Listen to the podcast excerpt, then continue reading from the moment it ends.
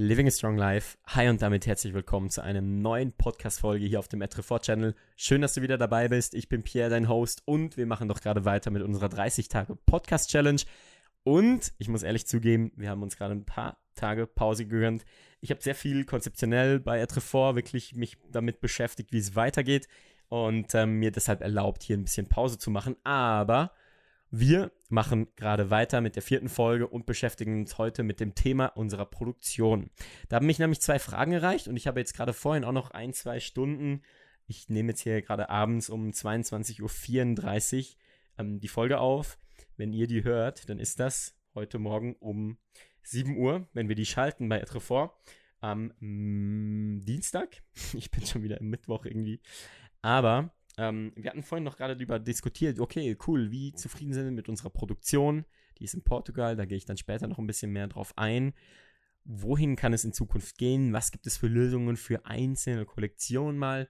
Ähm, vielleicht auch mal was in der Schweiz zu produzieren, was auch immer. Aber grundsätzlich haben wir wirklich so den gemeinsamen Nenner nach diesem ein, zwei Stunden Gespräch gefunden, dass wir doch echt sehr happy sind, dass wir in Portugal produzieren können.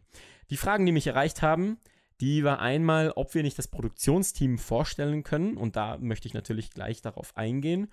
Und die andere Frage, die war von Benjamin und der fragt, ob es ab einer gewissen Größe, auch in nachhaltiger Produktion, möglich ist, dass die Preise nachlassen. Also, dass wenn man jetzt zum Beispiel 4000 Shirts bestellt, dass man dann sozusagen die Shirts ein bisschen günstiger einkaufen kann. Und das möchte ich natürlich dann auch beantworten. Ich würde sagen, wir starten gleich nach dem Intro. Herzlich willkommen in der Podcast-Show von Etrefort.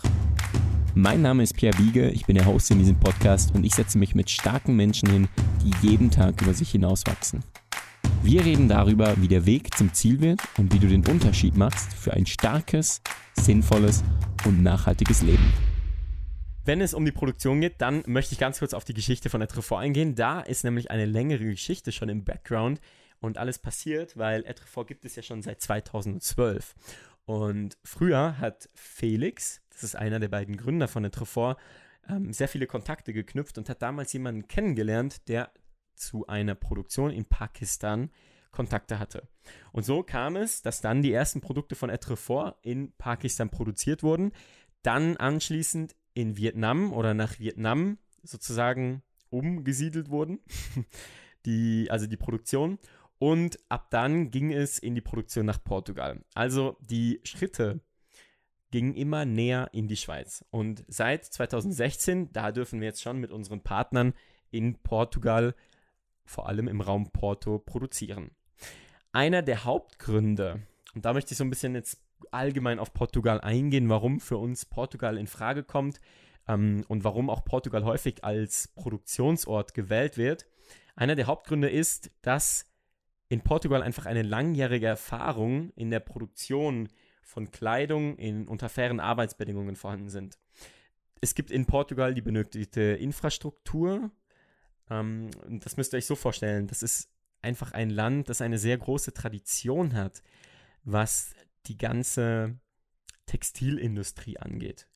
Und dadurch hat man einfach schon sehr viele oder sehr viel Infrastruktur und viele Produktionsstätten, die bei der Produktion, aber auch eben soziale Standards umsetzen. Und da ist natürlich dann der Vorteil, dass man das ganze Know-how vor Ort hat. Und das ist nicht bei der eigentlichen Produktion oder nicht nur auf die eigentliche Produktion beschränkt, sondern das schließt auch Bereiche halt ein, wie eine Spinnerei, eine Färberei, eine Weberei, ähm, so dass man einfach sagen kann, okay, sehr, sehr vieles geschieht schon vor Ort in Portugal. Und man kann natürlich sagen, dass man dadurch auch sehr, sehr kurze Transportwege hat. Also wenn ihr euch das vorstellen müsst, von Etrefort, der Stoff, der kommt oft aus Indien, kommt aber auch aus der USA und geht aber direkt nach Portugal. Und in Portugal geht das dann in die Weberei, in die Spinnerei, ähm, in die Färberei und dann auch in die eigentliche Produktion. Und in Portugal ist es so, dass man auch sehr eine sehr schnell eine faire Entlohnung findet weil Portugal hat auch gewisse Standards, wo die sich dran halten müssen. Und faire Entlohnung findet sich halt sonst sehr schwer in der Te Textilindustrie. Es ist einfach fast überall so, dass da nur der oder dass oft einfach der Mindestlohn ausgezahlt wird oder sogar noch weniger bezahlt wird. Und wenn man davon ausgeht, dass man in Ländern produziert, die halt ehen, ohnehin sowieso einen geringeren Lebensstandard haben, führt es einfach dazu, dass die, die Textilarbeiter und Textilarbeiterinnen, dass die einfach gefährdet sind, in einer, sagen wir jetzt mal, großen Armut zu leben. Und da kann man dazu sagen, dass Portugal, dass es da beispielsweise meistens üblich ist, dass man sieben bis acht Stunden pro Tag arbeitet, dass es feste Pausenzeiten gibt und während dem Arbeitstag halt auch immer wieder mal eine Pause einlegen kann. In Portugal ist es auch üblicherweise so, und ich muss ehrlich nicht sagen, das habe ich äh, mehr aus einer Recherche gefunden, anstatt jetzt direkt bei unserem Produktionspartner nachzufragen, aber das werde ich auf jeden Fall nochmal tun, ähm, lasst mir auch gerne einen Kommentar auf Instagram oder eine Nachricht auf Instagram, was ihr dazu meint oder ob ihr das auch gerne wissen möchtet. In Portugal ist es üblicherweise so, dass man 14 Mal pro Jahr den Lohn auszahlt. Und ähm, häufig liegt der Lohn in Portugal bei den Textilarbeitern und Textilarbeiterinnen häufig über dem vorgeschriebenen Mindestlohn. Also wie gesagt, wenn ihr da mal detailliertere Infos bekommen möchtet, dann meldet euch doch einfach sehr, sehr gerne bei mir. Und für uns oder für mich auch macht einfach alles das, was wir jetzt gerade gehört haben, Portugal zu einem tollen Produktionsort für faire und nachhaltige Kleidung und ermöglicht es uns ja auch, Kleidung von höchster Qualität zu produzieren. Und das ist uns einfach extrem wichtig. Und dann das so zu produzieren, dass wir dir als Kunde, als Kundin das Ganze noch zu einem fairen Preis anbieten können. Also, jetzt möchte ich kurz auf Partner eingeben. Ich rede ja immer noch so von, von Partnern, wenn es um Portugal geht. Und da bedeutet das natürlich vieles.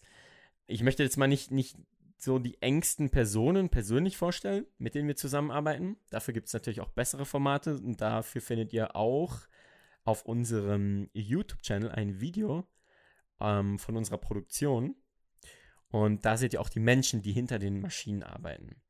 Ähm, wir waren seit, hm, seit Ende, nein, seit Anfang Corona, also wir waren im November 2019 das letzte Mal in Portugal, sind aber auch jetzt wöchentlich in Kontakt mit den Menschen vor Ort, die uns dann auch immer wieder updaten, mit denen wir die neuen Produkte besprechen. Man muss aber auch sagen, die hatten es nicht ganz einfach mit Corona, weil teils mussten wir auch mit Lieferverzögerungen rechnen, ähm, lokale Partner von uns waren an Corona erkrankt und dadurch blieb einfach manchmal auch die Arbeit liegen. Ähm, oder es gab dann auch die Regel, dass man immer einen, einen Arbeitsplatz zwischendrin auslassen muss und dadurch kannst du halt nur noch die Hälfte der Arbeiter beschäftigen, was natürlich das Ganze äh, ein bisschen schwieriger macht. So, nun aber näher zu unserer Produktion und zu den Partnern. Wir produzieren nämlich in der Nähe von Porto. Und in Porto ist es so, dass du dir vorstellen musst, dass Porto und die Umgebung bekannt ist für die Produktionen in der ganzen Umgebung. Und wir haben in der Stadt selber ein Team, das dann für uns die ganzen verschiedenen Kontakte hat zu den Produktionen. Also wenn wir Jeans haben, dann haben wir eine Produktion für die Jeans. Wenn wir die Shirts haben, haben wir eine Produktion für die Shirts. Oder auch unsere Basic Crewnecks oder auch unsere Trainerhosen, die sind in einer weiteren Produktion. Und ähm, das sind also Produktionen, die sich häufig einfach auf eine Sache spezialisiert haben. Und unser Team vor Ort, das dann selber in Porto ist, mit dem wir auch praktisch wöchentlich in Kontakt sind, die kennen einfach alle die Factories und können dementsprechend auf unsere Bedürfnisse eingehen. Wir können also sagen, hey, guck mal, wir planen ein neues Produkt, so sieht der Prototyp aus, wir wünschen diesen und diesen Stoff, was seht ihr da für Möglichkeiten?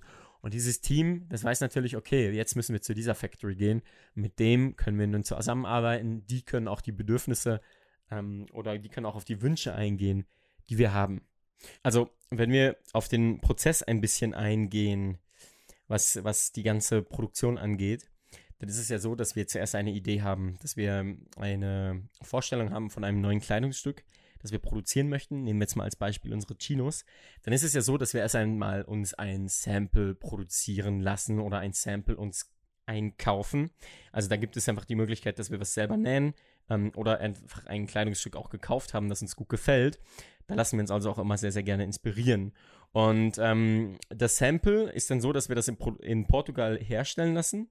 Und das kommt dann hier hoch. Wir testen dann die Farbe, beurteilen meistens auch den Schnitt ob er dem Sample entspricht, was wir geschickt haben, schauen uns die verschiedenen Größen an, ähm, passen auch die Features an oder haben schon die Features reingepackt. Ihr kennt das ja bei den Vorhosen, haben wir die Reißverschlüsse, die extrem wichtig sind. Wir haben auch den Keyleash.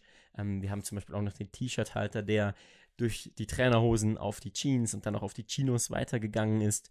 Und es ist einfach so ein allgemeiner Check, den wir machen, was das ganze Kleidungsstück angeht. Also auch die Stickung, wie die Qualität von dem Ganzen ist. Und in den seltensten Fällen ist es so, dass wir schon bei einem ersten Sample ein Go geben. Also wenn wir jetzt zum Beispiel sagen, okay, wir produzieren neue Chinos und sagen, wir möchten eine neue Farbe, dann lassen wir uns eine neue Farbe oder ein neues Sample in einer neuen Farbe produzieren. Und dann geben wir das Go. Aber da stimmt ja auch schon meistens der Schnitt. Da ist ja das Sample schon ausgearbeitet. Wenn wir aber uns jetzt ein, ein ganz neues Produkt ranwagen, wie zum Beispiel ein neues Shirt, dann geben wir in den seltensten Fällen das erste Go, weil wir dann noch ein zweites Sample haben möchten, da die, wo die Größe dann mehr stimmt. Ähm, manchmal ist es auch ein drittes Sample, das es braucht, bis es dann wirklich stimmt. Um, ähm, vielleicht sind wir auch da manchmal perfektionistisch, das kann man sicherlich sagen, aber wenn wir halt auch ein Kleidungsstück produzieren, ist es uns extrem wichtig, dass das zu 100% stimmt und auch passt. Wenn wir also in Portugal sind, dann kann ich dir so sagen, dass man uns da sehr, sehr gerne empfängt, dass wir uns da einen Eindruck vor Ort von den Arbeitsbedingungen machen können, ähm, weil das genau unserer Philosophie halt stimmt, dass wir uns auch da persönlich und regelmäßig vor Ort von der Qualität der Arbeitsbedingungen überzeugen lassen. Und für uns ist es einfach extrem wichtig, weil hier arbeiten schließlich die Menschen, die unsere Etrefort, Jeans, Chinos und Shirts, Pullis, alle weiteren Produkte herstellen. Ich finde, durch die Besuche und auch durch diese Transparenz schaffen wir halt gleichzeitig eine Basis für eine langfristige Produktion oder langfristige Zusammenarbeit und das ermöglicht uns es halt auch wieder, dass wir einfach eine faire und hochqualitative Ware herstellen können. Und da möchte ich jetzt ganz am Schluss dieses Podcasts noch die eine Frage beantworten, was das Herabsetzen der Preise angeht. Ich bekomme auch immer wieder die Frage, ob wir unsere Produkte denn zu einem günstigeren Preis anbieten können. Und wir sind halt von Etrefort im Moment so groß, dass wir vielleicht zweimal oder dann jetzt auch bald dreimal pro Jahr jedes Produkt neu bestellen. Also in, das sind meistens Auflagen zwischen 300 und 500 Produkten. Und bei so einer kleinen Menge fragen wir natürlich immer wieder nach, ob wir eine Vergünstigung bekommen. Aber unter einer Anzahl von 1000 oder 1500 Produkten oder höher weiß ich ehrlich gesagt nicht, wo die Grenze liegt. Ähm, darunter bekommen wir auf jeden Fall keine Vergünstigung der Preise. Und deshalb ist es auch im Moment nicht möglich, sozusagen die Shirts noch günstiger anzubieten. Genau. Aber das ist etwas, was wir immer wieder beobachten, wo wir auch denken, okay, wenn wir die Shirts noch ein bisschen günstiger einkaufen können, ist das perfekt. Aber man muss natürlich auch verstehen, wenn wir die Preise drücken, dann drücken wir schlussendlich genau auch bei den Arbeitern, die schlussendlich unsere Kleidung herstellen und nähen. Und das finde ich, sollte man, wenn man ein Kleidungsstück, ein sehr günstiges Kleidungsstück oder auch ein teures Kleidungsstück einkauft. Und natürlich kann man das nicht immer auf alles beziehen. Ähm, es gibt auch Marken, die verkaufen, keine Ahnung, Markenprodukte für 700 Franken oder 700 Euro. Und man kann sagen, okay, das ist nur, weil man für den Namen bezahlt. Aber es ist bei uns tatsächlich so, dass es darum geht, ein Kleidungsstück herzustellen, das fair produziert ist, von Menschen, die wir kennen, wo wir die Arbeitsbedingungen auch anschauen können, die Menschen, wo wir besuchen können. Und das ist es uns also allemal wert. In diesem Sinne, vielen Dank, dass du eingeschaltet hast zu dieser kleinen Podcast-Folge. Ich freue mich natürlich sehr über dein Feedback. Vergiss nicht, wir sind darauf angewiesen, dass unser Podcast bewertet wird. Hinterlass doch sehr, sehr gerne auf iTunes deine Bewertung. Nicht nur 5 Sterne, sondern schreib auch noch was dazu. Ich beantworte sehr, sehr gerne alle deine Fragen. In diesem Sinne, wünsche ich dir einen schönen Abend. Vergiss nie, you make the difference. Gemeinsam können wir die Welt verändern. Bis bald.